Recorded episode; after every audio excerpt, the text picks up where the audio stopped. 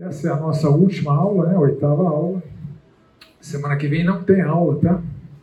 Então, semana que vem não tem esse tempo aqui à noite, vai ter uma programação especial do Ministério de Oração, mas vai ser só pela manhã, tá? Então, à noite não tem, não tem nada semana que vem. O Ministério de Educação Cristã pede seu feedback sobre o curso, então tem um QR Code, acho que está fixado ali na entrada da sala também, o último slide da aula também vou deixar fixado, então a avaliação não vai ser em papel, vai ser online. Só lembrando onde é que nós estamos, né, no nosso esboço sintético, a gente está aqui finalizando a terceira parte, as implicações adicionais à supremacia de Cristo e à sua nova aliança.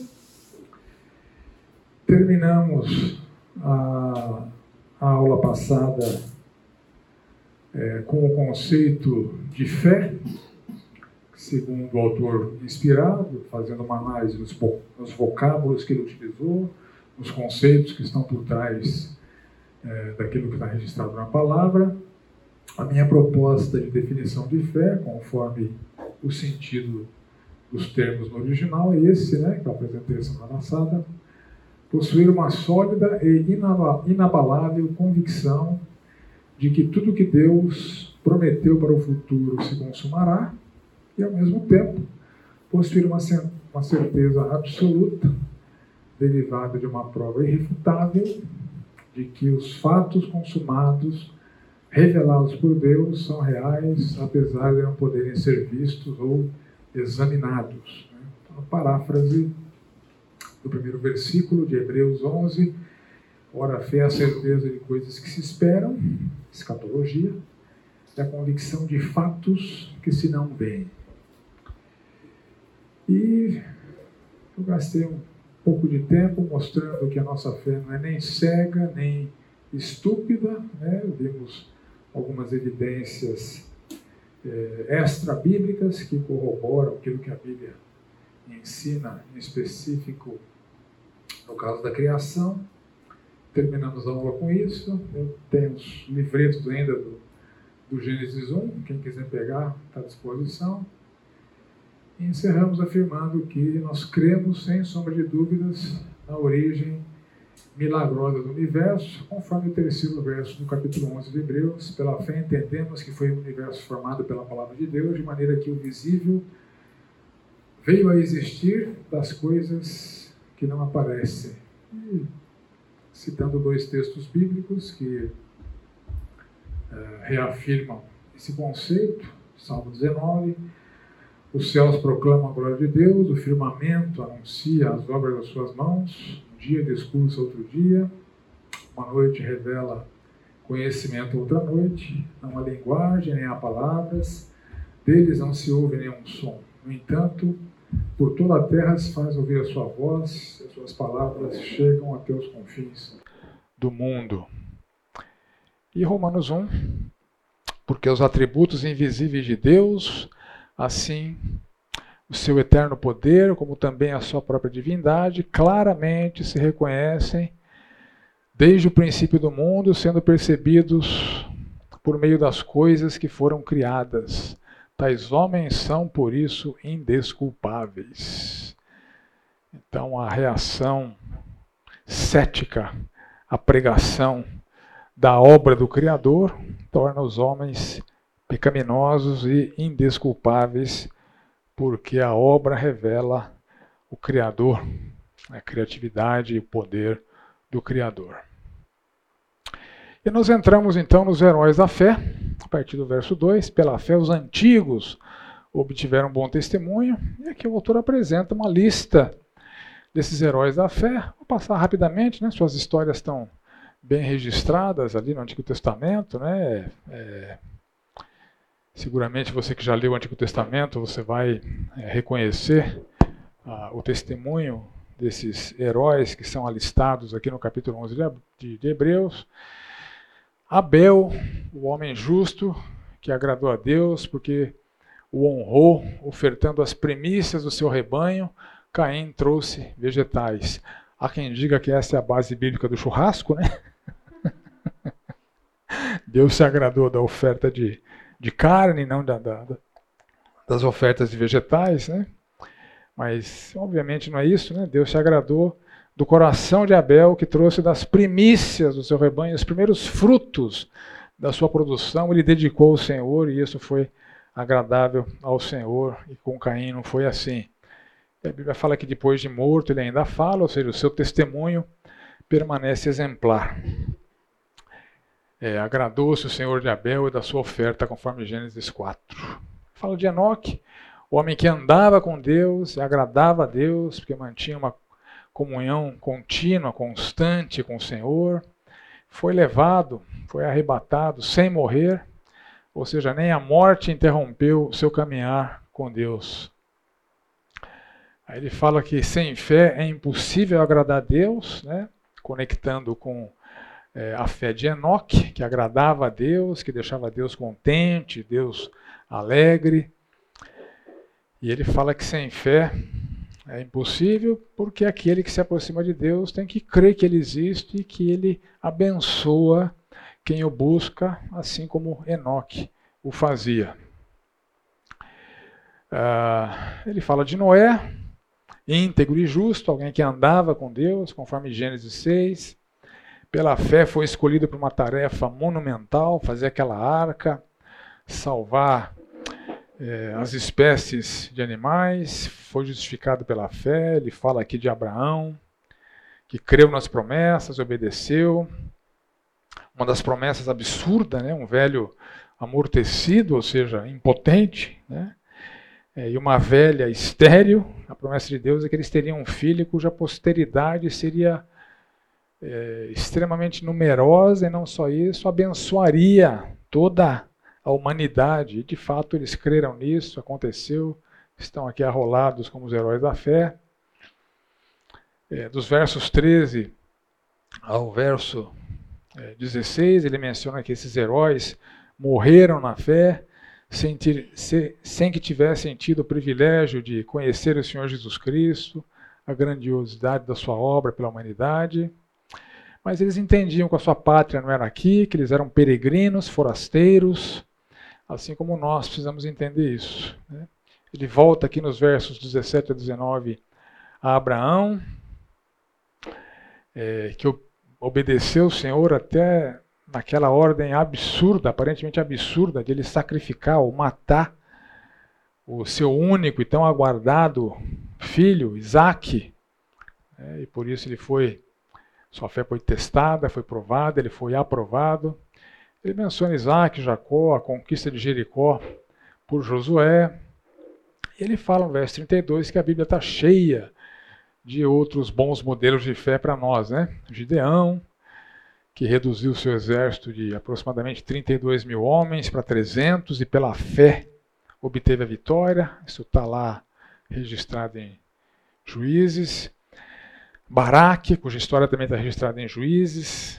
Um comandante que pela fé venceu o comandante cananita. Jefté, que obteve pela fé vitória sobre os amonitas.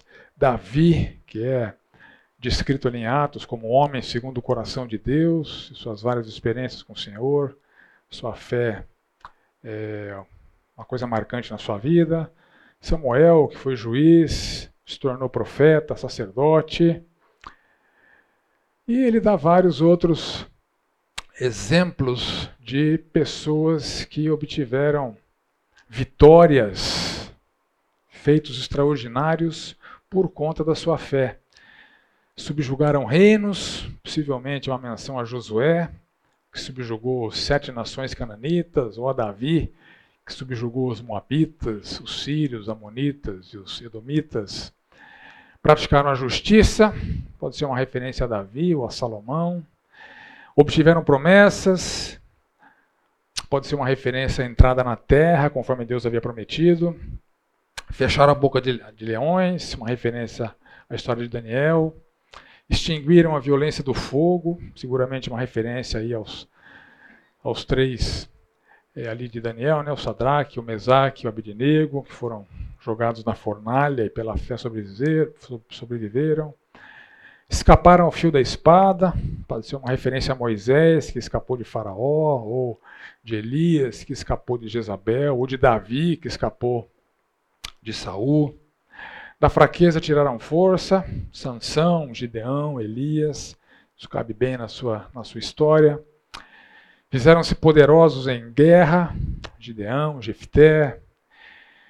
Puseram em fuga os exércitos estrangeiros, filisteus e sírios fugindo de Davi, pode ser uma referência a esses fatos.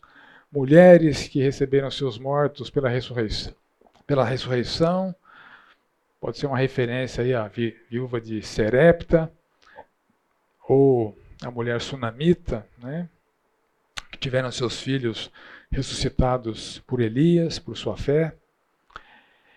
E eles, é, ele menciona também sofrimentos que foram decorrentes da fé. Então, não só vitórias, como também momentos de extremos sofrimentos que foram é, suportados por aqueles que sofreram por conta da sua fé.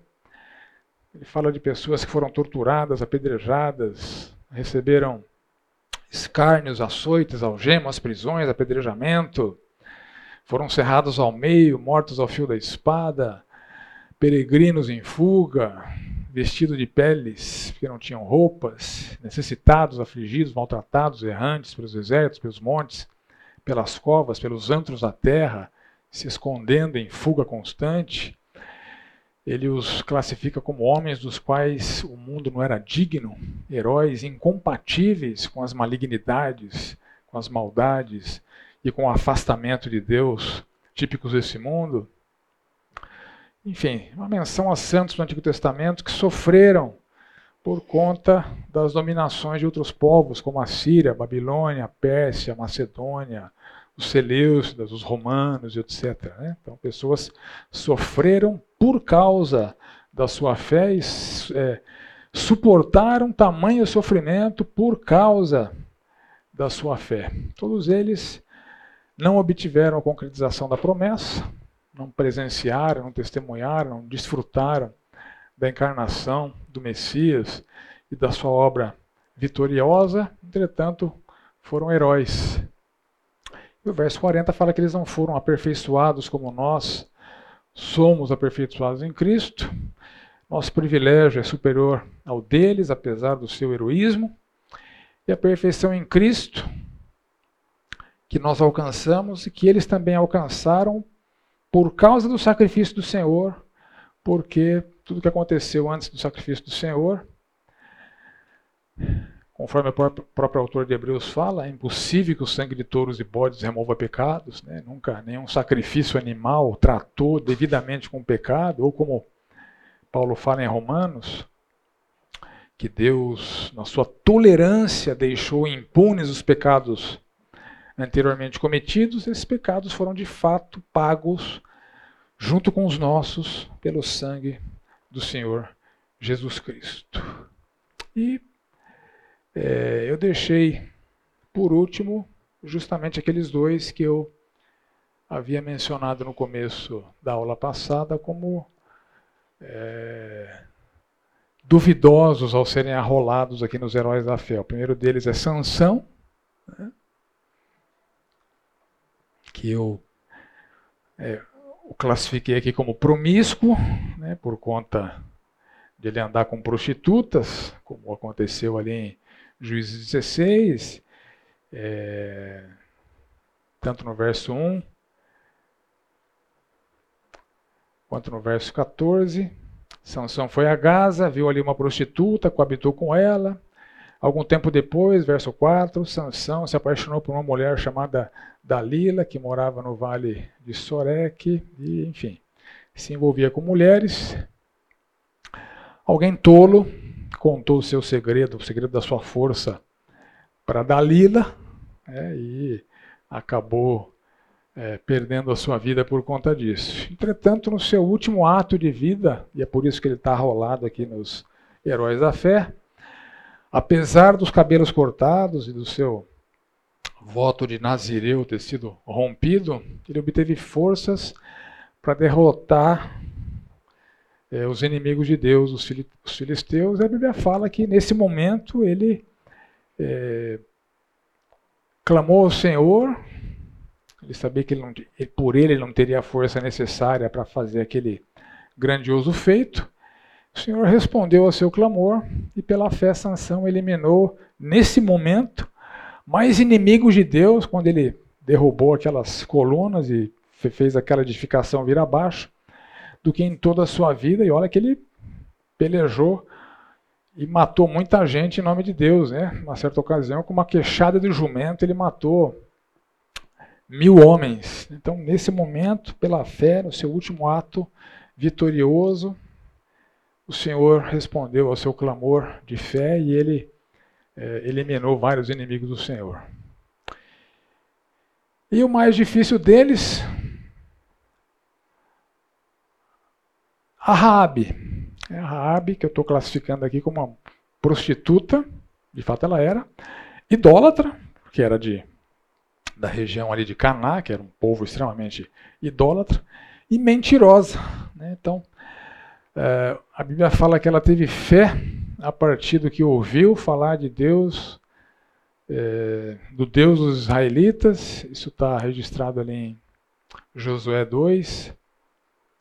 Então, pelo que ela tinha ouvido falar, de Jeová, ela teve a sua atitude de salvar os espias do Senhor. Então, apesar da vida idólatra, promíscua, pecaminosa, ela salvou os espias, enganando os inimigos de Deus. Isso está registrado ali em Josué 6. Deixa eu só ler aqui os versículos 16 e 17. Sucedeu que na sétima vez, quando os sacerdotes tocaram as trombetas, Disse Josué ao povo: Gritai, porque o Senhor vos entregou a cidade. Porém a cidade será condenada, ela e tudo quanto nela houver. Somente viverá Raabe, a prostituta, e todos que estiverem, estiverem com ela em casa, porquanto escondeu os mensageiros que enviamos. Então, quem se lembra da história, Raabe escondeu os espias do Senhor, escondeu eles no telhado da sua casa, e quando os assassinos chegaram ali para pegar os camaradas, ela mentiu. Não, eles não estão aqui, né? Foram para aquele lado lá e os caras saíram fora. Ela salvou a vida dos espias e foi é, premiada por Deus com isso. O que nos leva à pergunta: mas a mentira não é algo pecaminoso e diabólico? Né? Como pôde a Raabe ser arrolada aqui na lista dos heróis da fé? sendo que ela mentiu para salvar os espias. A gente vê ali em João 8,44, o Senhor diz claramente: Vós sois do diabo, que é vosso pai, quereis satisfazer-lhe os desejos. Ele foi homicida desde o princípio, jamais se firmou na verdade, na verdade, porque nele não há verdade. Quando ele profere mentira, fala do que é do que lhe é próprio, porque é mentiroso e o pai da mentira. Então a Bíblia claramente associa toda mentira ao pai da mentira, a Satanás. E isso é, nos leva a esse dilema: como é que ela pode ter sido exaltada por sua mentira? Tiago também fala sobre Raabe, né, de igual modo, não foi também justificada por obras a meretriz Raabe, quando acolheu os emissários e os fez partir por outro caminho, enganando ou mentindo para aqueles que vieram matá-la? Então, o caso de, de Raab é um desafio importante no campo da ética cristã. Dentre os comentaristas, a gente vai encontrar é, os que afirmam que o que Raab fez foi pecaminoso, a gente vai encontrar aqueles que afirmam que o que Raab fez não foi pecaminoso. Né? Então isso nos deixa é, esse desafio ético importante. Né? Então a pergunta é: Raab pecou ou não? ao salvar os espias de Deus, enganando os assassinos enviados para é, matá-los. Né? E entre os comentaristas você vai encontrar defensores das duas possibilidades, sim ou não. Vários que afirmam que ela pecou, né, porque ela falou uma mentira, e vários que afirmam que ela não pecou, que na verdade o que ela fez não foi uma mentira, tal como a Bíblia descreve que é a mentira. Ela enganou inimigos de Deus. Não sei qual que é a sua preferência em termos éticos. Eu vou apresentar a possibilidade da qual eu sou é, adepto, eu penso que Rabi não cometeu pecado. Né? E se você pensa o contrário, você está muito bem acompanhado, tá? Tem vários comentaristas que, que afirmam a mesma coisa, mas eu vou apresentar essa ótica de que Raabe não pecou e por isso que ela foi premiada, agraciada com, com tantas bênçãos pelo Senhor. É, eu vou mostrar essa possibilidade. Então, se você não concordar, vai me deixar chateado, fica tranquilo. Como eu disse, você está muito bem acompanhado se você acha que Rabi mentiu e pecou, porque vários comentaristas também pensam dessa maneira. Né? Entretanto, é, o ato de Raabe foi uma mentira pecaminosa, tal como a Bíblia condena. A vê, por exemplo, Levítico 19, 22, a Bíblia fala, fala claramente, né? Não furtareis, nem mentireis, nem usareis de falsidade cada um com seu próximo. O que a Rabi fez foi mentir e usar de falsidade. ela, ela, enganou os espias, esconde, é, os, os algozes, né, os assassinos. Falsamente ela escondeu os espias na sua casa, disse que eles não, que eles não estavam ali, mentiu para eles. Né? E a para entender esse ponto de vista, eu vou provocar algum, algumas reflexões em você, né? Olha só. Se você chega na sua casa e a sua mãe está sendo espancada, eu tinha colocado aqui o seu cônjuge, mas de, de, de repente. Se fosse o cônjuge, alguém até poderia ficar tentado a deixar ele apanhar um pouco, né? Mas enfim, eu mudei aqui, né? Essa sua mãe, né? Se você chega em casa e a sua mãe está sendo espancada por um intruso, você usaria de violência para salvar sua mãe? Ou você chegaria para o intruso, oh, meu caro, por gentileza, né, espera um pouquinho, para de bater na minha mãe, né? Tem algumas coisas é, que eu queria compartilhar com você sobre a fé no Senhor Jesus Cristo. Você pegaria uma cadeira e dava na cabeça do camarada, né? É óbvio que você ia salvar sua mãe com violência. Mas a Bíblia não condena a violência? Provérbios 3, 31, não tenhas inveja do homem violento, nem siga dos seus caminhos. A Bíblia condena a violência. Ou, o que você gostaria que Raabe tivesse feito se quem estivesse sendo escondido e protegido por ela fossem seus filhos? Se queria que ela falasse a verdade, não, eles estão escondidos no telhado. Né? Vai lá e mata eles. Só não, só não deixa eles sofrerem, tá? Enfia a espada bem no coração para eles não sofrerem. Você falaria a verdade? Ou você salvaria a vida dos seus filhos mentindo? É. São questões provocativas. Né? Eu salvaria a vida dos meus filhos mentindo, tá? antes que é, você tenha dúvida de onde eu queira chegar. Ou imagina que seu filho está sendo perseguido por bandidos que vêm até sua casa para matá-lo. Você esconderia e mentiria aos bandidos para salvar a vida do seu filho? Como a Raabe fez? É claro que sim. E é, você mataria alguém que veio à sua casa para matar seus filhos? Então, são dilemas éticos, né? A Bíblia não condena o assassinato? Né? Êxodo 23, o que, que fala lá no mandamento? Não. Matarás. Está claro na Bíblia. Então vamos olhar para esse ato de Raabe à luz da realidade, da ótica correta que é aquela situação beligerante de guerra entre Deus, o seu povo e os inimigos de Deus que estavam ali em Jericó. Então, Raabe, pela fé, primeiro, ela arriscou a própria vida. Se ela fosse pega escondendo inimigos, ela ia ser morta. Então, ela arriscou a própria vida pela fé. Ela mentiu e enganou os inimigos de Deus para salvar a vida dos espias enviados por Josué e que foram lá para batalhar pela vontade de Deus. Então Raabe agiu por fé ao salvar os aliados de Deus e cooperar com a vitória do povo de Deus. Então seu ato cooperou com a vitória bélica.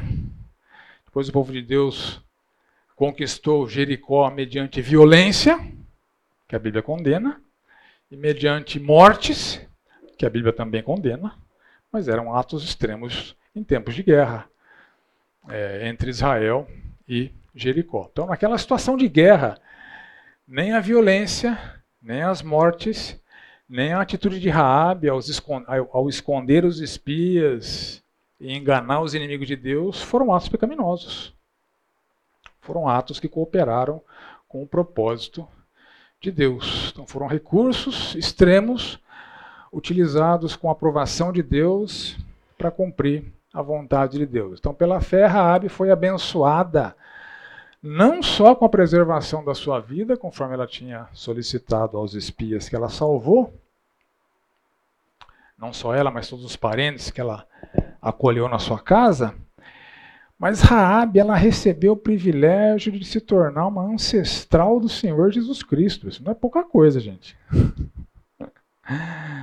Então, essa foi a medida da bênção que Raabe recebeu. Ela foi uma ancestral do Senhor Jesus Cristo. Você vê ali na genealogia do Senhor Jesus Cristo, Salmão gerou de Raabe a Boaz, e este de Ruth gerou a Obed, Obed a Jessé, e assim por diante, que foi pai de Davi, e assim por diante. Né? Então ela foi escolhida por Deus para ser uma ancestral do Senhor Jesus Cristo. Então, olha só, eu não estou relativizando a moralidade bíblica, não é esse o fato, né? Vai sair daqui dizendo, não, o professor mandou sair daqui mentir, né? Não é isso que eu estou falando, tá? Oi, Vlad, pode falar.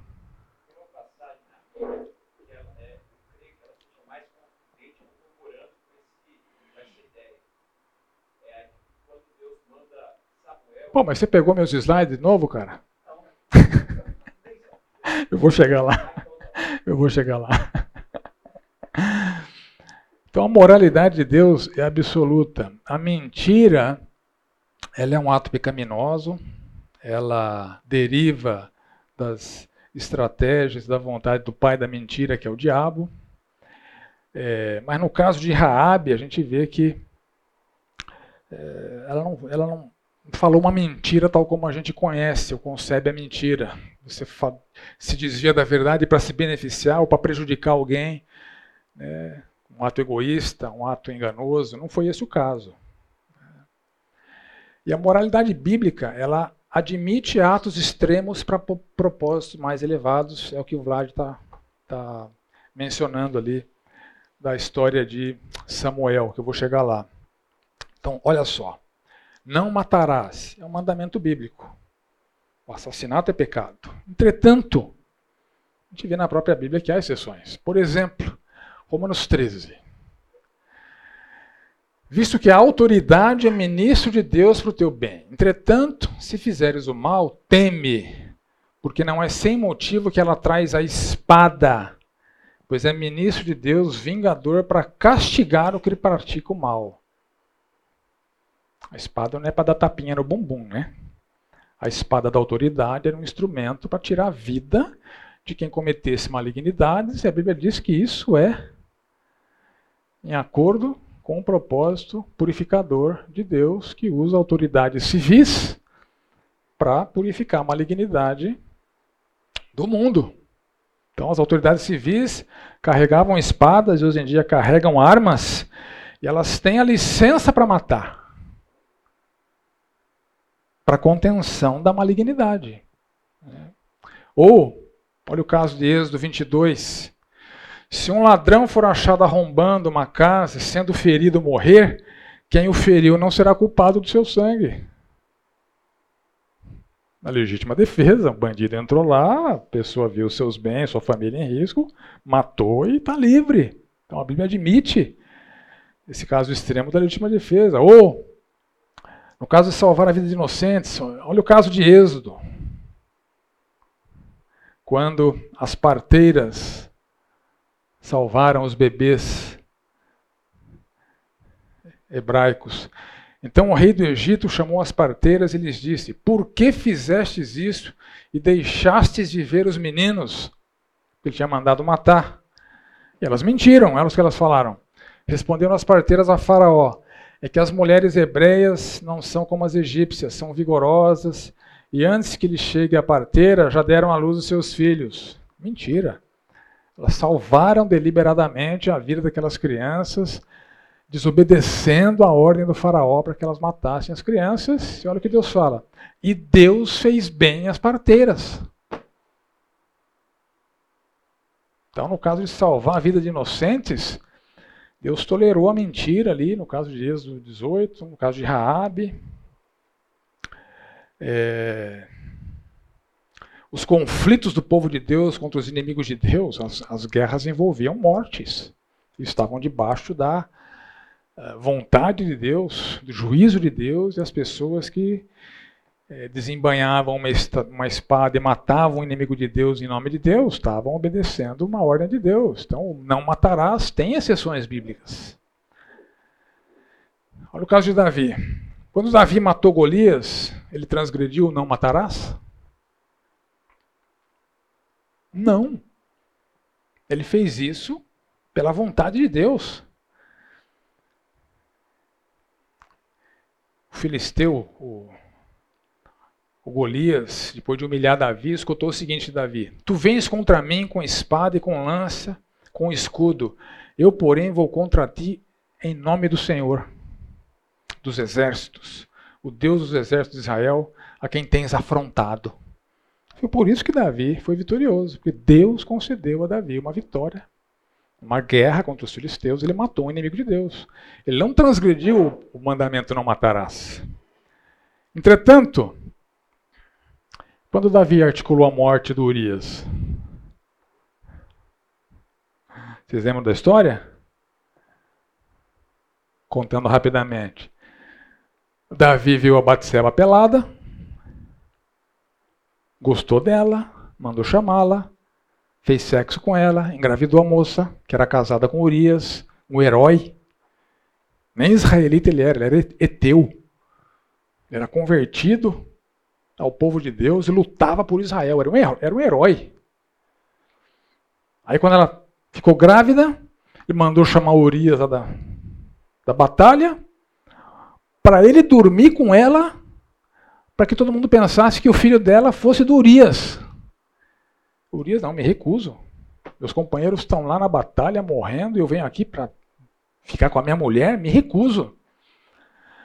Então tá bom, Urias, leva aqui uma cartinha para Joabe. A cartinha era Joabe, põe Urias para morrer. E Joabe colocou Urias, Urias morreu. Davi transgrediu, no caso de Urias, o mandamento não matarás. É bem diferente. No caso de Golias, no caso de é, Urias.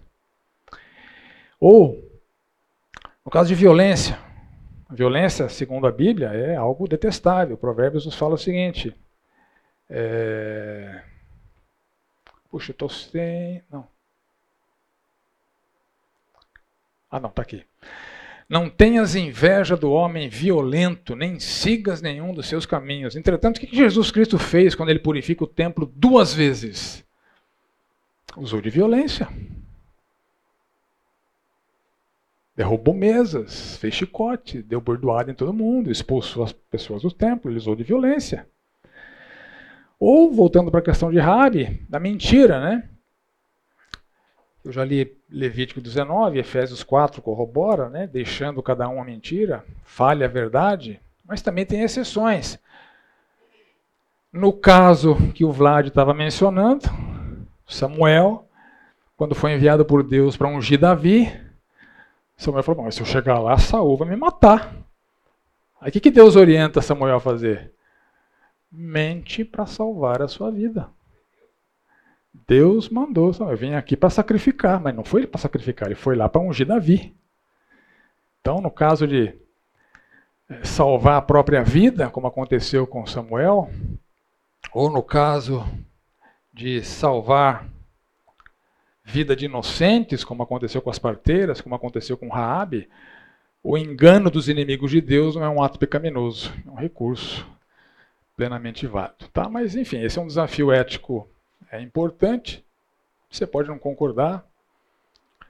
Fique à vontade, você está bem acompanhado, mas eu creio que Raabe não mentiu. Raabe usou do engano para é, poupar as vidas dos espias e ela fez com inimigos de Deus, com a aprovação de Deus, que depois mandou seu exército entrar naquela cidade com violência, que a Bíblia igualmente condena, e com mortes, que a Bíblia igualmente condena. Então, em tempos de guerra, o engano de Raabe foi algo é, louvável, porque ela, contrariando todas as, as informações e, e a situação que ela vivia ali como cananeia, ela, por ouvir falar no Deus dos israelitas, ela pela fé, pois esse Deus que faz coisas maravilhosas, está querendo conquistar aqui Jericó, eu vou me aliar a ele. E foi o que ela fez.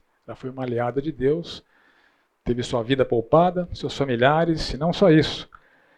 Ela foi arrolada como uma heroína da fé e foi uma ancestral do Senhor Jesus Cristo.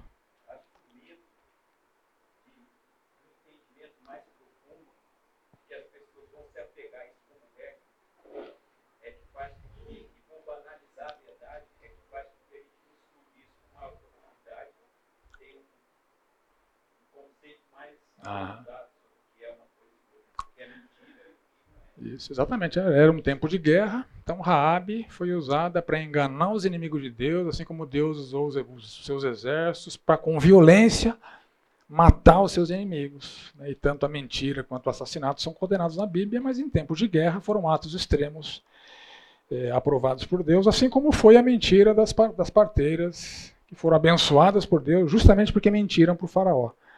Mas, de novo, eu não estou incentivando ninguém a falar mentira, não, tá? A gente não está em guerra, você não está aliado com Deus para derrotar inimigo de Deus, a mentira é coisa do diabo, então não vamos relativizar. Só estou defendendo o fato de Raabe estar arrolada aqui entre os heróis da fé. O seu ato não foi um ato pecaminoso, foi um ato aliado com a vontade de Deus ao salvar a vida daqueles espias, arriscando a sua própria vida, para cumprir com o propósito de Deus que era fazer seu povo prevalecer contra aqueles inimigos é, idólatras que cometiam abominações e que tinham sido julgados e condenados pelo juízo de Deus. Ok? Isso nos leva ao capítulo. Alguém tem alguma consideração, alguma colaboração, alguma dúvida? Capítulo 12. Portanto, também nós, visto que temos a rodear-nos tão grande nuvem de testemunhas, desembaraçando-nos de todo o peso e do pecado que tenazmente nos assedia, corramos com perseverança a carreira que nos está proposta, olhando firmemente para o autor e consumador da fé, Jesus, o qual, em troca da alegria que lhe estava proposta, suportou a cruz, não fazendo caso da ignomínia, e está sentado à destra do trono de Deus. Considerai, pois, atentamente aquele que suportou tamanha oposição dos pecadores contra si mesmo, para que não vos fatigueis, desmaiando em vossa alma. Ora, na vossa luta contra o pecado ainda não tendes resistido até o sangue. Estais esquecidos da exortação que, como filhos, discorre convosco. Filho meu, não menosprezes a correção que vem do Senhor, nem desmaies quando por eles quando por ele és reprovado. Porque o Senhor corrige a quem ama e açoita a todo filho a quem recebe. É para a disciplina que perseverais. Deus vos trata como filhos, pois que filho há que o pai não corrige? Mas se estáis sem correção, de que todos se tentam tornado participantes, logo sois bastardos e não filhos. Além disso, tínhamos os nossos pais, segundo a carne, que nos corrigiam e os respeitávamos. Não havemos de estar em muito maior submissão ao Pai espiritual e então viveremos? Pois eles nos corrigiam por pouco tempo, segundo melhor lhes parecia. Deus, porém, nos disciplina para aproveitamento, a fim de sermos participantes da sua santidade. Toda disciplina, com efeito, no momento, não parece ser motivo de alegria, mas de tristeza ao depois, entretanto, produz fruto pacífico aos que têm sido por ela exercitados, fruto de justiça. Por isso, restabelecei as mãos descaídas e os joelhos trôpegos, e fazei caminhos retos para os pés, para que não se extravie o que é manco, antes seja curado.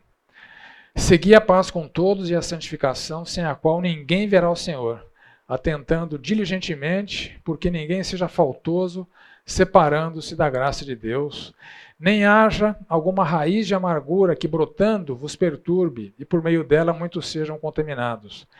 Nem haja algum impuro ou profano como foi Esaú, o qual por um repasto vendeu seu direito de primogenitura. Pois sabeis também que posteriormente, quando querendo herdar a bênção, foi rejeitado, pois não achou lugar de arrependimento, embora com lágrimas o tivesse buscado. Ora, não tende chegado ao fogo palpável e ardente, a escuridão e as trevas, e a tempestade, e ao clangor da trombeta, e ao som de palavras, tais que quantos o ouviram suplicaram que não lhes falasse mais, pois já não suportavam o que lhes era ordenado. Até um animal, se tocasse o monte, seria apedrejado. Na verdade, de tal modo era horrível o espetáculo que Moisés disse: Sinto-me aterrado e trêmulo. Mas tende chegado ao Monte Sião, a cidade do Deus vivo, a Jerusalém celestial, e a incontáveis hostes de anjos e a universal assembleia, e igreja dos primogênitos arrolados nos céus, e a Deus, o juiz de todos, e aos espíritos dos justos aperfeiçoados, e a Jesus, o mediador da nova aliança, e ao sangue da aspersão que fala coisas superiores ao que fala o próprio Abel.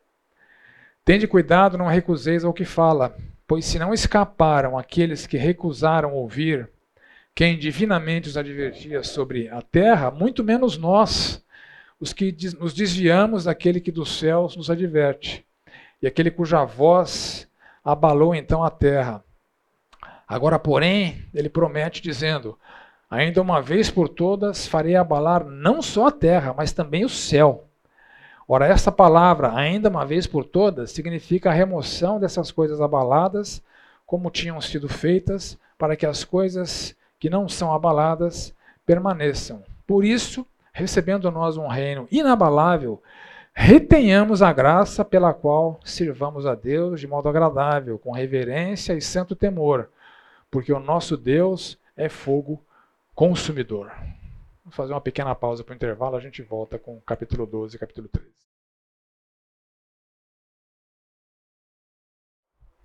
Vamos lá, gente.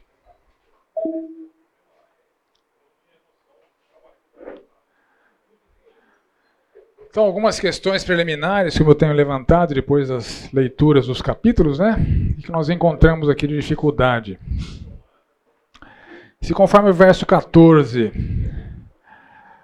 a santificação parece ser apresentada como um pré-requisito para ver a Deus.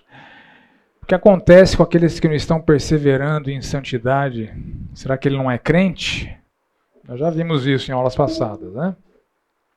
Mas volta a questão aqui. Ou quem não persevera em santidade perde a salvação? Então, são duas conclusões derivadas de dois sistemas antagônicos de sistematização teológica, o calvinismo e o arminianismo. Ou a santidade plena é um pré-requisito para ver o Senhor na glória? Então, doutrina do John Wesley, que também está muito vigente nos dias de hoje. O que significa no verso 15 o separar-se da graça de Deus? E o que é essa raiz de amargura do verso 15? Aqui ele está se referindo à mesma amargura que Paulo se refere ali em Efésios, né? longe de vós toda amargura. É a mesma coisa? E como é que essa raiz de amargura contamina outras pessoas? O que significa essa comparação entre os montes Sinai e Sião, Monte Sinai Monte Sião, que ele faz no verso 18 e 19, 18 a 24.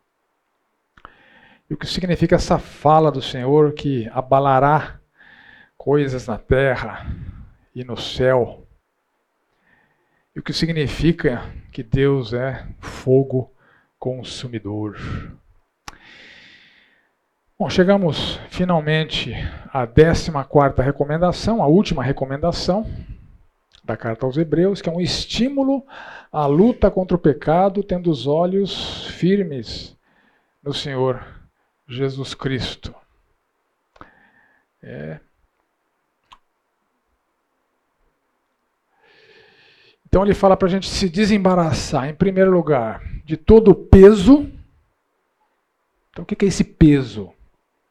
Literalmente, o peso, conforme o dicionário bíblico, significa aquilo que é pesado, protuberante, gigante, uma carga, um estorvo. E, como é típico da obra aos Hebreus, é a única ocorrência dessa palavra em todo o Novo Testamento. A gente, a gente precisa se desembaraçar ou se desvencilhar disso que ele chama de peso. É um peso morto, uma coisa que a gente carrega e que atrapalha a nossa caminhada com o Senhor Jesus Cristo. Tudo que a gente carrega atrapalha a nossa vocação celestial. Então, naquele contexto, ao longo de tudo que a gente já viu, é, no contexto histórico e no que o autor falou, havia vários pesos ali sendo carregados e atrapalhava aquelas pessoas. O legalismo do judaísmo sucateado, o sincretismo que tentava conciliar o judaísmo com o cristianismo através da heresia judaizante, o nominalismo, as pessoas que se diziam crentes e não eram, o mundanismo, a imoralidade, né, que ele vai falar daqui a pouco quando se refere a, a Isaú. Na nossa realidade, nós temos vários pesos mortos né, que atrapalham a nossa caminhada. Também legalismo, tradicionalismo, mundanismo, materialismo, hedonismo e assim por diante. Né. Então, para ilustrar esse conceito do peso morto que atrapalha a nossa jornada, imagine que a nossa vida é como esse jarro de vidro e a areia que você pode colocar dentro desse vaso significa todas as coisas que não são importantes. Todas as coisas que, sem as quais você viveria muito bem não faria falta. O tempo que você gasta com televisão, o tempo que você gasta vendo vídeo no TikTok, o tempo que você gasta postando seus feitos no Instagram, o tempo que você gasta é, com futilidades, né, fazendo compras de coisas que você não precisa no shopping, né? enfim, as coisas que não valem nada tem algumas coisas que têm alguma importância. Né? Não são as coisas mais importantes, mas têm alguma importância na nossa vida. Né? Então, sua profissão, é, permitir que seus filhos tenham uma educação de qualidade, é, guardar dinheiro para formar um patrimônio para te sustentar na, na velhice, e assim por diante. E tem as coisas que de fato são importantes, mas que acabam não cabendo no jarro aí, porque você encheu o jarro com coisas com importâncias menores. Então, as coisas de fato importantes, seu tempo de estudo bíblico, seu serviço na igreja, né, a comunhão com o Senhor, né, a evangelização, discipulado do seu filho, né, oração pelo seu cônjuge, enfim, acaba não cabendo na sua vida. Quando o que você devia fazer é o contrário, é priorizar na sua vida o que de fato é importante. Né? Então você põe as bolas maiores dentro do jarro, sobra algum espaço para as coisas menos importantes, e as coisas sem importância, se couber, couberam, se não couberem, não, não, não couberam e fim de papo. Então é disso que ele está falando, né? Não encher a vida com coisas que atrapalham o caminhar com o Senhor. Então, se desembaraça desse peso. E se desembaraça do pecado, que ele aponta as características principais. O pecado ele é assediante, ele está sempre correndo atrás da gente, e o pecado ele é tenaz. E o sentido da palavra aqui é que envolve com habilidade, que cerca, que incomoda continuamente.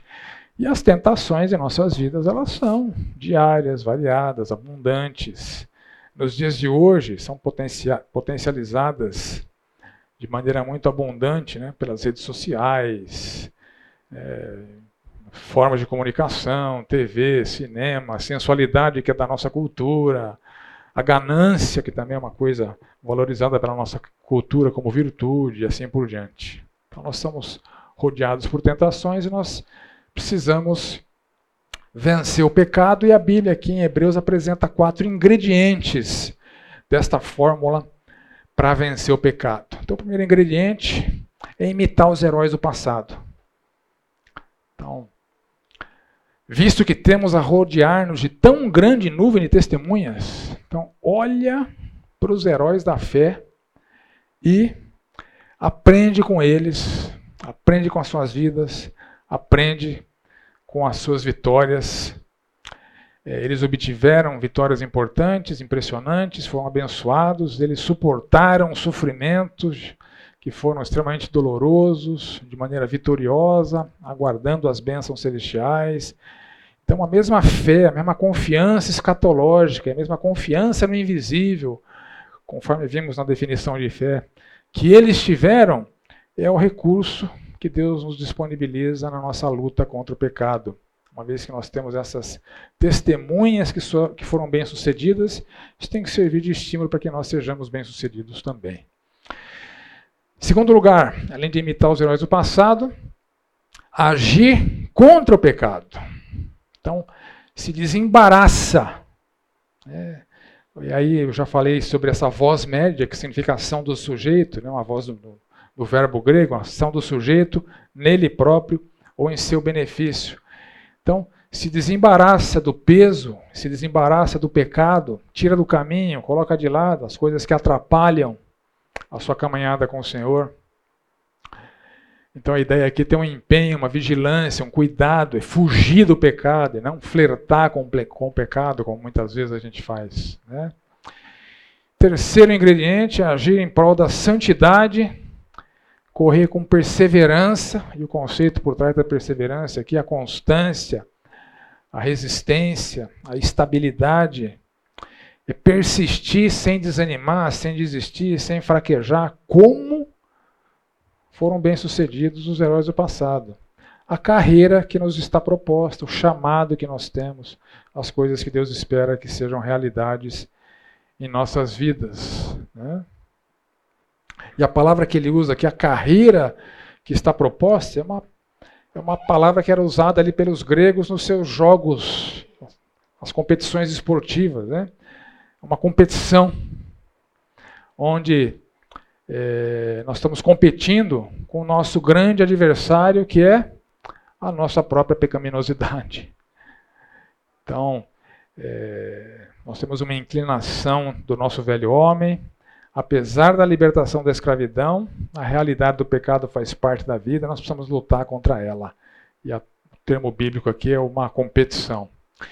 Em quarto lugar, no verso 2, olhar firmemente para o autor e consumidor da fé, Jesus Cristo. Lembrar sempre que a fé necessária para o nosso viver vitorioso emana do próprio Senhor Jesus Cristo para nós. Então não é um recurso natural, é um recurso que nós recebemos. Ele é o autor, ele é o idealizador, ele é o modelo, é ele quem nos, nos confere, nos, con, é, nos concede é, essa, essa fé. Né? E ele é o consumador, ele é o aperfeiçoador, ele é quem viabiliza o nosso crescimento, a nossa maturidade, ele é o autor e consumador. Então a gente tem que olhar firmemente para o Senhor Jesus Cristo. A ideia é que tirar os olhos das coisas que atrapalham, olhar fixamente para o Senhor e olhar para o seu exemplo, para o seu modelo que nós precisamos lutar para reproduzir nossas vidas. Lembrar que ele suportou a cruz, suportou a vergonha, esperando algo melhor, esperando é, algo excelente. E nós temos que imitar isso. Ele suportou a oposição dos pecadores, ele suportou a cruz, sua luta foi muito maior do que a nossa. E no verso 2, ainda, né? Suportou a cruz, não fazendo caso da vergonha, está sentado à destra do trono de Deus. Então, o modelo e o poder que o Senhor Jesus significam para nós tem que nos dar essa força para que nós lutemos sem fatigar, sem cansar, né? porque a luta vai ser para a vida toda e sem desmaiar, sem é, desistir, sem desanimar. Então, imitar os heróis da fé, agir contra o pecado, agir em prol da santidade, imitar o Senhor Jesus Cristo. São os quatro ingredientes para vencermos a nossa luta contra o pecado. E aqui nós entramos, então, finalmente, na última repreensão da obra. Uma ameaça de disciplina severa por Deus, que é o fogo consumidor, aos cristãos que falharem na sua luta contra o pecado que ele estimulou que nós tenhamos. Então ele vai falar disso até o final do capítulo. Começando pelo verso 29, que é a razão de tudo que vai ser dito a partir do verso 4. Qual que é a razão, o motivo de tudo que vai ser dito a partir do verso 4? Deus é fogo consumidor. Seja, com Deus não se brinca. A luta contra o pecado é uma coisa muito séria. O Senhor espera, não só espera, como ele é, agirá em prol da nossa santidade, custe o que custar. Nosso Deus é fogo consumidor. E ele está recapitulando o que ele já disse no capítulo 10, verso 31. Horrível coisa é cair nas mãos do Deus vivo. Ou do que ele já disse no capítulo 6. Se produz espinhos e abrolhas, é rejeitada, perto está da maldição, seu fim é ser queimada. É o fogo consumidor, o fogo disciplinador do Senhor. Então, a negligência na luta contra o pecado jamais ficará impune. E a punição disciplinadora do Senhor é implacável, eventualmente agonizante, eventualmente extrema, que leva, que mata, que disciplina com a, com a perda da vida. E, portanto, essa disciplina deve ser intensamente temida. Esse, é o recado. Esse é o recado que nos é dado aqui. É, também no capítulo 12, como foi dado no capítulo 6, como foi dado no capítulo 10. Eu, preparando esse estudo, me veio à mente um exemplo de um líder desta igreja. Por volta do ano 2000, 2000 e pouco, foi caluniado por uma pessoa. É, na época, a acusação vem, é, o que precisa ser feito é averiguar. E foi averiguado e foi constatado que era uma calúnia, uma calúnia séria. Né? Se fosse verdade aquilo, a pessoa era um hipócrita, estava na liderança da igreja sendo um hipócrita. Uma pessoa que não só precisaria ser tirada da liderança da igreja, como precisaria ser presa. Tão séria foi a acusação contra essa pessoa. E me lembro que o Fernando fui conversar com um especialista no assunto lá em Curitiba, né? E a pessoa passou a perguntar, o, o especialista lá, qual que é o perfil da pessoa que está sendo acusada? É, Fernando, ah, a pessoa é assim, assim, assim, assim, assim. O especialista falou, não tem a menor chance né, dessa pessoa ter cometido isso que ela está sendo acusada. Não tem a menor chance. E, de fato, as apurações foram feitas e foi uma calúnia. Uma calúnia levantada. Bom, Alguns anos depois dessa calúnia, essa pessoa que fez a calúnia morreu. Morreu. Aí quando eu recebi a notícia da morte dessa mentirosa, caluniadora, falsa acusadora, aliada do demônio, me lembrei justamente de que nosso Deus é fogo consumidor. Com Deus não se brinca. E no verso 4 ele faz uma acusação séria. Na vossa luta contra o pecado, vocês ainda não têm resistido até o sangue. Ou seja, vocês, a luta de vocês está tá muito branda. Vocês têm que lutar mais, vocês têm que lutar até sangrar. É isso que ele está dizendo. Vocês não estão lutando até sangrar. Vocês estão enfrentando o pecado de maneira banal. É essa acusação. Então, a palavra que ele usa aqui, né, de antagonizar, do grego, né, grego que dá origem à nossa palavra em português, antagonizar, vocês têm que antagonizar o pecado. Vocês não estão fazendo de antagonizar ao ponto de sangrar. Né? É uma luta que você tem que lutar com todas as suas forças e levar as bordoadas e arrancar sangue. Vocês não estão fazendo isso. Vocês não têm resistido. Vocês não, nem sangraram ainda. Vocês precisam lutar com mais ferocidade. E é por isso que vocês estão sendo disciplinados é porque vocês não estão lutando adequadamente contra o pecado que vocês estão sendo disciplinados por Deus, conforme é, ele fala no verso 12: né? restabeleçam as suas mãos decaídas e os joelhos trôpegos, ou seja, vocês estão levando bordoada de Deus porque não estão lutando contra o pecado de maneira adequada. Aí nos versos 5 a 6, ele cita Provérbios 3, de 11 a 12. Filho meu, não rejeites a disciplina do Senhor, nem te enfades da sua repreensão, porque o Senhor repreende a quem ama, assim como o pai ao filho a quem quer bem. Então está citando provérbios para dizer, vocês estão sendo corrigidos por Deus, e a palavra que ele usa aqui é uma palavra utilizada para um treinamento de crianças, né? É um, uma palavra grega da qual deriva a nossa palavra pedagogia. Então, Deus está sendo um pedagogo com vocês, porque ele quer justamente te instruir, moldar o seu caráter, corrigir e vai lançar mão da disciplina para reconduzir os seus filhos no caminho, porque o Senhor açoita, ou seja, ele pune com dor o filho que é, o desobedece, assim como um pai terreno faz com seu filho que desobedece. Então, a analogia é bem essa. Ou seja, vocês são educados como filhos de Deus, porque de fato vocês são filhos de Deus. Se não fossem filhos, não estariam sendo disciplinados.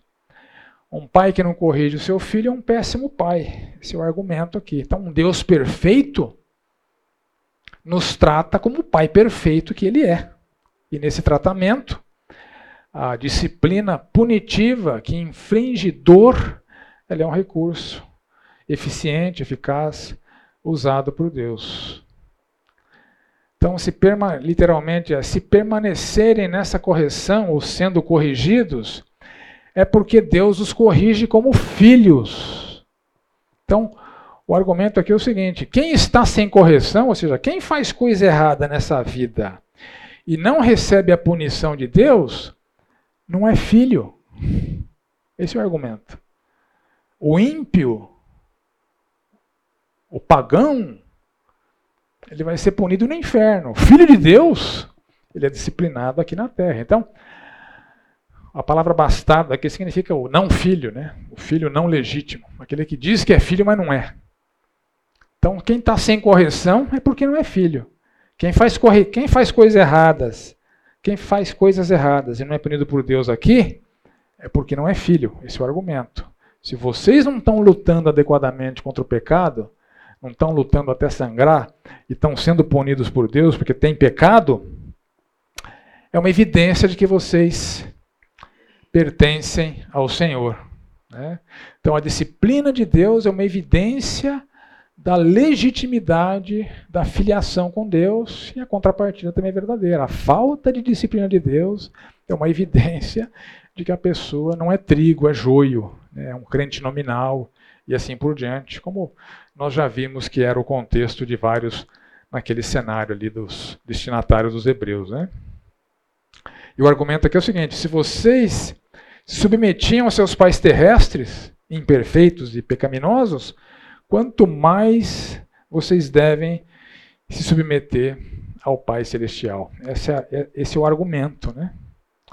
Então a disciplina de Deus visa a participação na santidade de Deus. Então Deus nos disciplina para aproveitamento a fim de sermos participantes da sua santidade.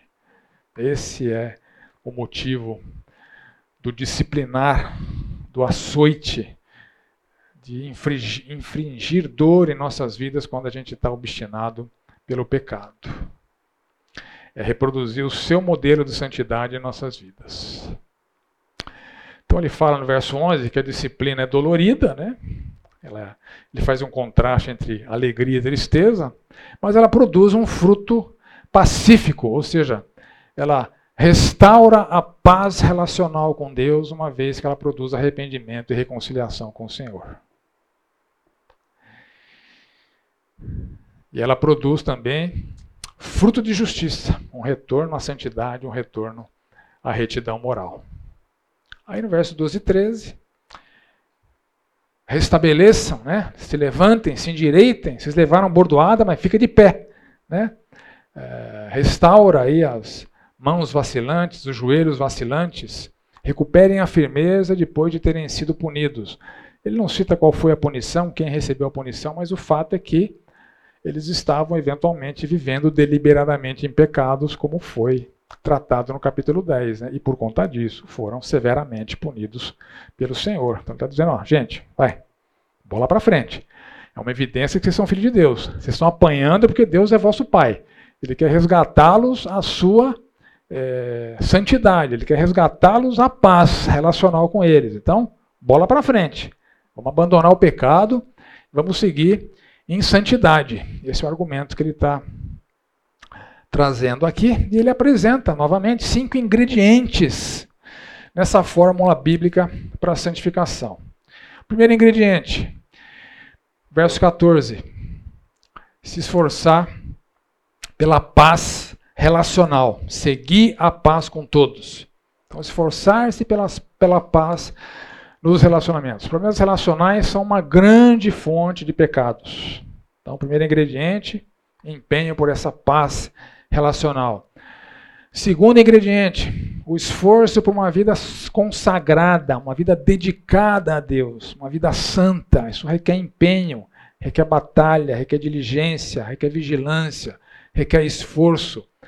Essa consagração a Deus, essa separação das coisas ilícitas, das coisas impuras. Então, uma vez que Deus nos santificou, nós precisamos viver como tal, como santos que de fato somos. Né? Por isso nós temos essa obrigação de vivermos como é, santos que Deus nos fez. E a luta contra o pecado é o meio. Ele fala que sem essa santificação, sem a qual a santificação, ninguém verá o Senhor. O que, ele está querendo dizer com isso? Não se trata de santidade plena, conforme o John Wesley advoga. O John Wesley está errado, não é possível alguém ser plenamente santo. A Bíblia nos ensina isso em 1 João, já, já li esse texto para vocês, né? Capítulo 1, versos 8 e 10. Se dissermos que não temos cometido pecado nenhum, nós somos mentirosos, nós chamamos Deus de mentiroso, então não é possível viver 100% do tempo em plena santidade. Então não se trata disso. Segundo lugar, não se trata de ser salvo através da santidade. Nós somos salvos pela fé no Senhor Jesus Cristo, não pela manutenção da nossa santidade. Isso é o arminianismo, né? é, que afirma que a gente é salvo pela fé, mas mantém a salvação pelas obras. Isso é equivocado, isso não é bíblico. E não se trata de manter a salvação pela santidade, como o calvinismo afirma no seu, cinco, no seu quinto ponto, né, a perseverança dos santos, porque a gente já viu em outras aulas que eventualmente os santos não perseveram. A gente viu vários exemplos bíblicos né, dessa falta de perseverança, entretanto, a, a, a salvação não é comprometida. Então, trata-se simplesmente de um engrandecimento, um enaltecimento dessa virtude que precisa ser, precisa ser perseguida. Nós seremos um dia perfeitamente santos. E é por conta disso que nós precisamos ter essa santificação como alvo e viver correndo é, atrás dela. Né? Ah, tem alguns textos aqui que mostram que sem a santidade ninguém vê o Senhor, né? É impossível ver a Deus enquanto homens naturais. É... Moisés não viu a Deus no monte, porque se ele visse, ele seria fulminado, seria exterminado. Né? Mas é uma, uma exaltação dessa virtude. O terceiro ingrediente, verso 15, vigiar de maneira intensiva e constante, que é um atentar diligentemente para não ser faltoso, não ser um perdedor, não ser um necessitado né, nesse campo de, da luta contra, contra o pecado em prol da santidade, para não ser separado da graça. O que é ser separado da graça?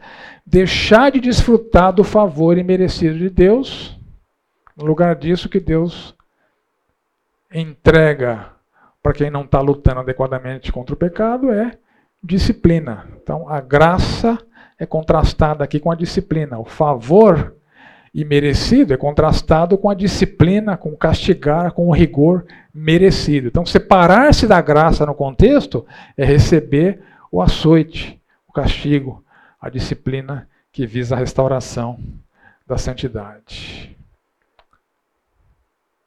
Quarto ingrediente, eliminar a raiz de amargura. E esse versículo ele é muito mal citado. que amargura é essa? Será que é a amargura de Efésios? É a mesma palavra utilizada ali em Efésios.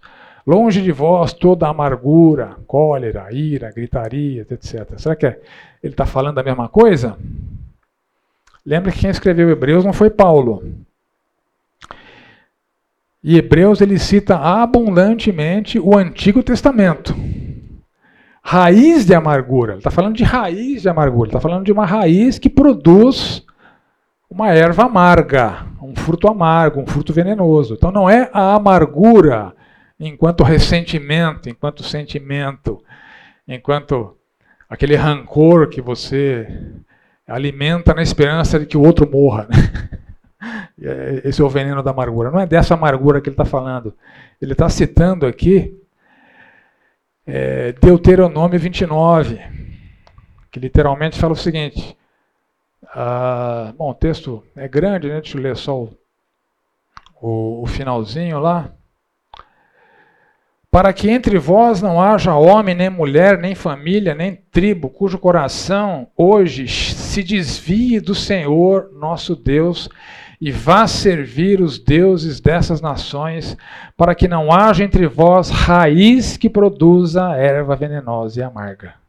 Então, essa é a raiz que produz erva venenosa e amarga que ele está citando aqui. Ele está citando, fazendo uma citação, quase palavra por palavra, de Deuteronômio 29, 16 a 18. Então, só para ilustrar, né, as palavras que estão lá na Septuaginta são essas, né? raiz acima, brota em veneno e amarga. E ele cita aqui em Hebreus, raiz amarga acima, que brota, e ele faz um trocadilho, né? Você vê que as, as letras que ele usa aqui são quase as mesmas que são usadas lá, né? Só que aqui ele muda de erva venenosa para uma erva perturbadora, que atrapalha. A, a, o, o, as letras são praticamente as mesmas, mas ele faz uma citação meio parafraseando Deuteronômio. Né? Então não é, de novo, o ressentimento. Ele está se referindo aqui a essa raiz amarga de Deuteronômio. Naquele contexto, significava rejeitar Deus e seguir a deuses pagãos. Essa é a raiz amarga que contaminava. Um desvio do Deus dos, dos deuses, do Senhor dos senhores, para ir atrás de ídolos pagãos. E aqui em Hebreus, significa rejeitar a Cristo para retroceder para o judaísmo sucateado ou para ceder aos desvios dos doutrinários dos judaizantes. Essa é a raiz que produz essa erva amarga que contamina. É diferente da amargura é, de Efésios. Então, quando você quiser citar um versículo que fala dessa amargura, rancor, cita Efésios, não cita Hebreus, não, tá? Hebreus está citando Deuteronômio que está falando de outra coisa. tá bom? Está falando de desviar de Deus. Essa é a raiz amarga. E o quinto ingrediente, eliminar a imoralidade sexual. A palavra grega, né, o que dá origem à nossa palavra do português pornografia, né, tudo que diz respeito ao sexo antibíblico, né, prostituição, adultério, homossexualismo, pornografia, etc. E o que é profano, mundano, impuro, tudo que desagrada a santidade de Deus. Como Esaú, que foi profano, desprezou a Deus ao abrir mão do seu direito de primogênito que herdaria as promessas. Então, cinco ingredientes da fórmula bíblica para a santificação: esforçar-se pela paz dos relacionamentos, esforçar-se para uma vida consagrada, vigiar intensiva e constantemente, eliminar essa raiz de amargura, que é o desvio dos caminhos do Senhor, contrariando aquilo que Deus é, nos orienta, e eliminar tanto a imoralidade sexual quanto as práticas mundanas. Então, cinco ingredientes da fórmula bíblica para a santificação. E aí ele nos conduz essa comparação entre o Sinai e o Sião. Sinai foi onde Moisés recebeu é, as tábuas da lei, onde Moisés se encontrou várias vezes com Deus. E Sião como uma referência a Jerusalém. Jerusalém foi edificada é, a partir do monte Sião. Né? Então, Sinai foi o palco das revelações e o Sião foi o palco da consumação da obra do Senhor Jesus Cristo. Essa comparação que está sendo feita aqui. Né? Então, só para vocês entenderem, né? Lá no Egito, o Sinai ficava ali naquela bifurcação do Mar Vermelho, né, no deserto, é, perto do deserto de Sim, que é chamado deserto do Sinai. Na verdade, Sinai é uma cordilheira. Né?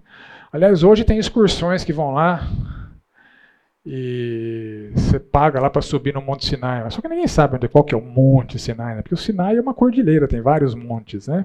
Enfim, é, onde Moisés de fato subiu é uma incógnita. Mas é nessa região aí, né? ali no Egito. E o Monte Sinai, ou Monte Horebe, fica ali na região da Palestina, próxima de Jerusalém. Né? Então nós temos aqui um mapa ali da região. Então, temos aqui a Judéia, Samaria, Jerusalém está bem aqui. Né? Então o Sião fica aqui em Jerusalém. Então, se pegar um mapa da cidade de Jerusalém, né? nos tempos de Jesus, se fizer um corte com essa linha que eu fiz aqui, ó, né? Você vai ver aqui a partir do Vale de Num, o Monte Sião, o templo. Então você vai ter essa vista assim, ó. Então esse é o Monte Sião. Jerusalém está edificada a partir do Monte Sião. Tá? Essa é a referência, essa comparação que ele faz. Então ele usa essa, essa comparação geográfica para contrastar o Sinai com o Sião. Então, o Sinai, a presença de Deus era aterrorizante, era perigosa, era assustadora, abalou a terra, a terra tremeu.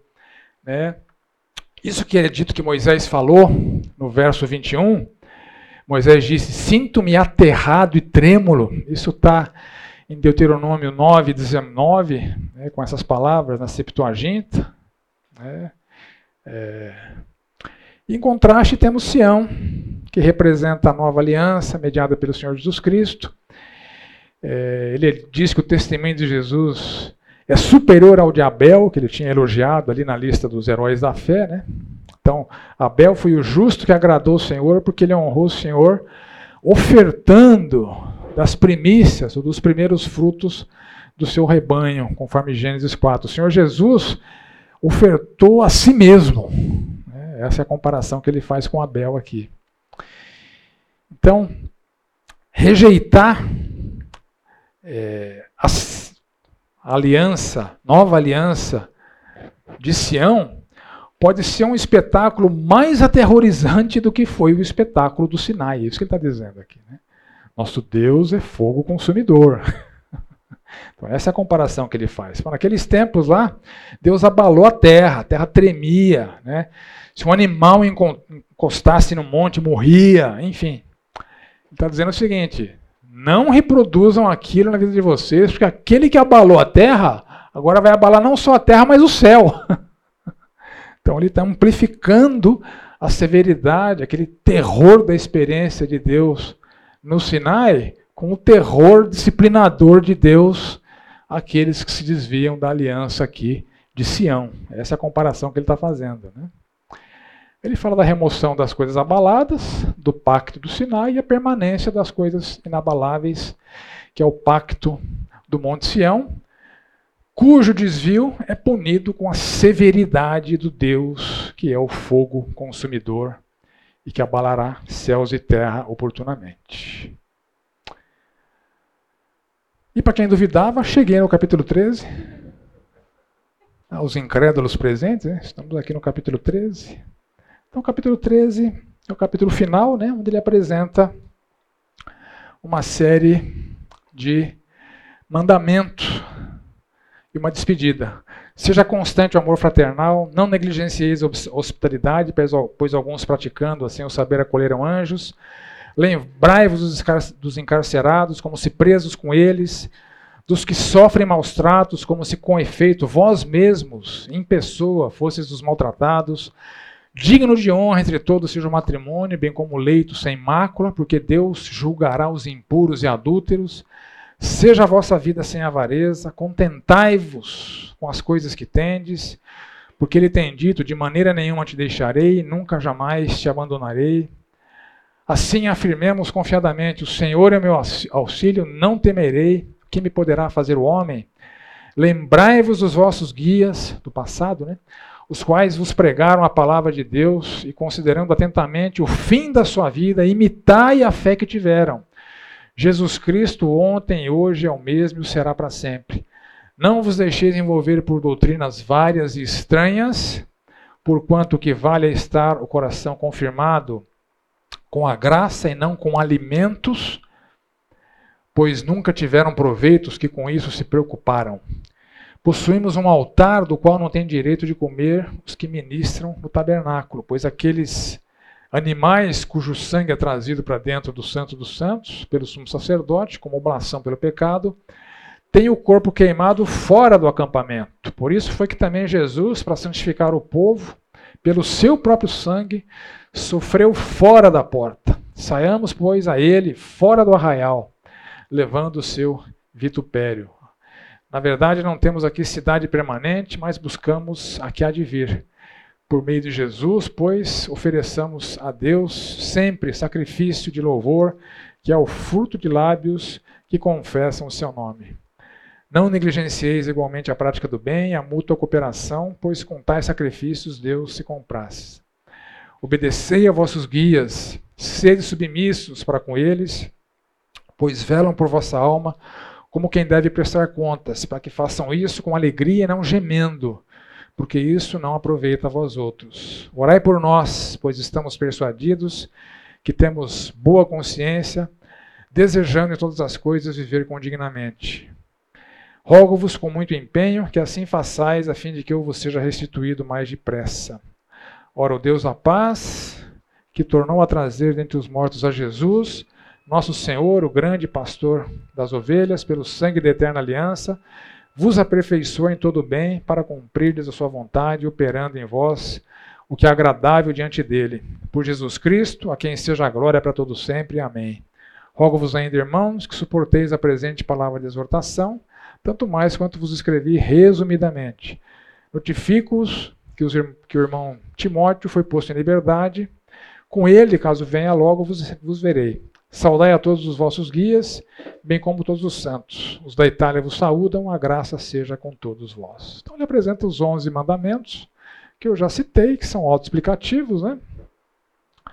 É, a gente não vai, tempo de, vai ter, não vai ter tempo de esmiuçá-los, mas são coisas básicas, coisas que a gente conhece muito bem. Amar uns aos outros, praticar hospitalidade, oferecer misericórdia e socorro para quem está sofrendo, manter a pureza no casamento, é combater a avareza, mantendo o contentamento com aquilo que Deus tem nos dado, mirar no exemplo de fé e vida dos líderes do passado que foram bons modelos, combater os desvios doutrinários, eu já disse várias vezes isso, onde há desvio doutrinário também há desvio moral, se a Bíblia não é, é suficiente, autoritativa para as questões doutrinárias, ela também não vai ser autoritativa para as questões morais, então combater os desvios doutrinários, abandonar definitivamente o judaísmo, arcando com todas as consequências, os versos 10 a 14, louvar continuamente a Deus por meio de Jesus Cristo,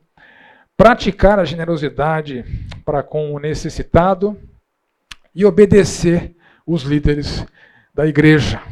Esses são os 11 mandamentos finais e termina com a despedida. Um pedido de oração, uma bênção final, um apelo para levar a sério essa breve exortação, né? É, que de breve ele foi é um eufemismo que ele usou, né?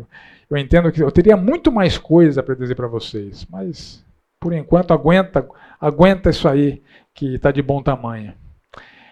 Dá notícia da libertação do Timóteo, avisa que tem plano, tem plano de visitá-los e termina com uma saudação para os líderes e para o povo. Ok? Com isso encerramos essa jornada extremamente desafiadora, mas extremamente é, rica em termos do seu conteúdo, em termos de conhecermos o que o Senhor espera de cada um de nós em relação à supremacia do nosso Senhor Jesus Cristo. Amém? Para avaliar o curso, você escaneia o QR Code e tem acesso à página. Vamos orar. Obrigado, Senhor, por esse curso, por esse tempo, pelos desafios, pelas oportunidades que tivemos de nos debruçar em textos que têm as suas dificuldades, mas que são tão ricos, tão abençoadores, que revelam tanto do seu caráter e principalmente que revelam tanto da supremacia do nosso Senhor Jesus Cristo e do zelo que tu tens para conosco, para com teu povo, para com a nossa santidade, para com o nosso caminhar contigo. Ajuda-nos, cada um de nós, para que não sejamos disciplinados por ti, quando de fato merecermos, ao contrário, que o Senhor nos conduza pelos caminhos da obediência, para desfrutarmos da plenitude da sua, da sua graça na forma de bênçãos em nossas vidas, para a honra e glória do teu santo nome. É o que oramos no nome do Senhor Jesus Cristo. Amém. Bom resto de domingo, gente. Deus abençoe.